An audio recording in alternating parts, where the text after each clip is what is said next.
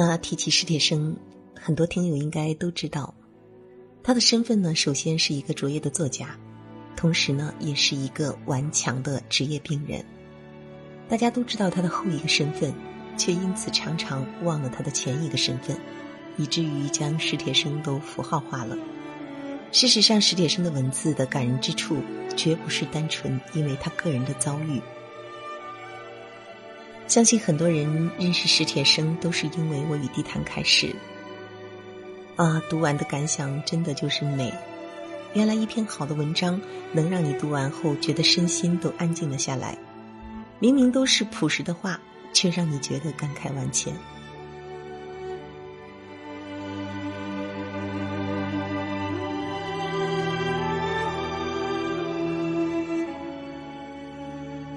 欢迎好朋友走进心理 FM，世界和我爱着你，我是主播应由。本期要和大家一起分享的文章来自作者史铁生。人可能舍弃一切，却无法舍弃被理解的渴望。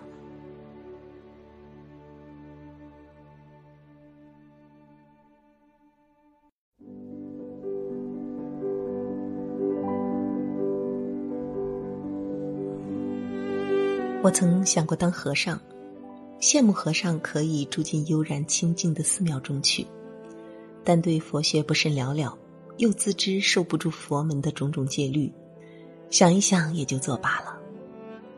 何况出家为僧的手续也不知道该如何办理，估计不会比出国留学容易吧。那时我正度着最慌忙潦倒的时光。插队回来，双腿残废了，摇着轮椅去四处求职，很像是无聊之徒的一场恶作剧，令一切正规单位的招工人员退避三舍。幸得一家街道小作坊不嫌弃，这才有一份口粮可挣。小作坊总共三间低矮歪斜的老屋，八九个老太太之外，几个小伙子都跟我差不多，脚上或轻或重。各备一份残疾，我们的手可以劳作，嗓子年轻，梦想也都纷繁。每天不停的唱歌，和不停的在仿古家具上画下美丽的图案。在那儿，一干七年。十几年后，我偶然在一家星级饭店里见过我们的作品。小作坊附近曲曲弯弯的小巷深处有座小庙，废弃已久。僧人早都四散，被某个机关占据着。后来时代有所变迁，小庙修葺一新，又有老少几位僧徒出入了。且唱经之声隔墙可闻。傍晚，我摇了轮椅到这小庙墙下闲坐，看着他。觉得很有一种安慰。但是那庙门、庙堂、庙宇的建筑形式，就很能让人镇定下来，忘记失学的怨愤，忘记失业的威胁，忘记失恋的折磨，似乎尘世的一切牵挂与烦恼，都容易忘记了。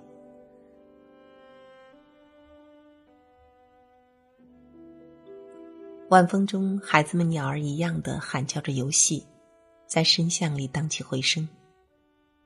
庙院中的老树沙拉沙拉的摇动枝叶，仿佛平静的看着人间。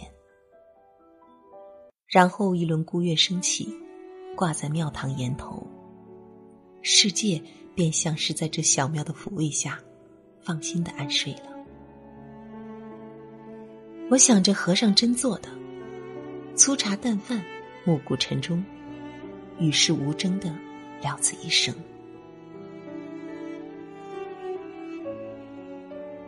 摇了轮椅回家，一路上却想：既然愿意与世无争的度此一生，又何必一定要在那庙里，在我那小作坊里不行吗？好像不行，好像只有住进那庙里去，这心才能落稳。为什么呢？又回头去看月下小庙的身影，忽有所悟。那庙的形式原就是一份渴望理解的声明，它的清疏简单、朴拙幽深，恰是一种无声的宣告，告诉自己也告诉别人，这不是落荒而逃，这是自由的选择，因而才得坦然。我不知道那庙中的僧徒有几位没有说话，但知道自己离佛境还差得遥远。我恰是落荒而逃，却又想披一件脱凡入圣的外衣。而且从那小庙的宣告中，也听出这样的意思：入圣当然可以，脱凡其实不能。无论僧俗，人可能舍弃一切，却无法舍弃被理解的渴望。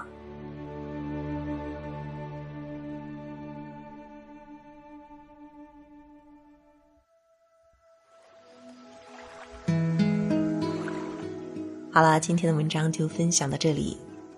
感谢您和我一起走进史铁生的世界。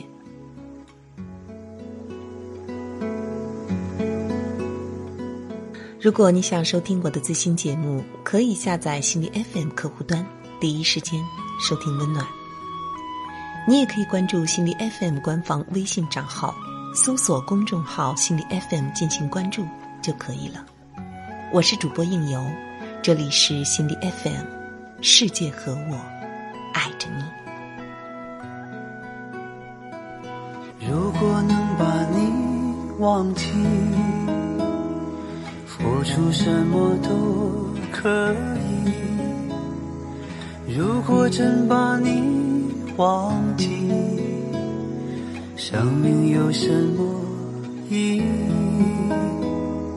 相遇之后是。别离，当初又为何欢喜？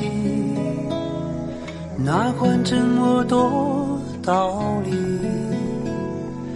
把你刻在我心里。可我舍不得，舍不得今生与你错。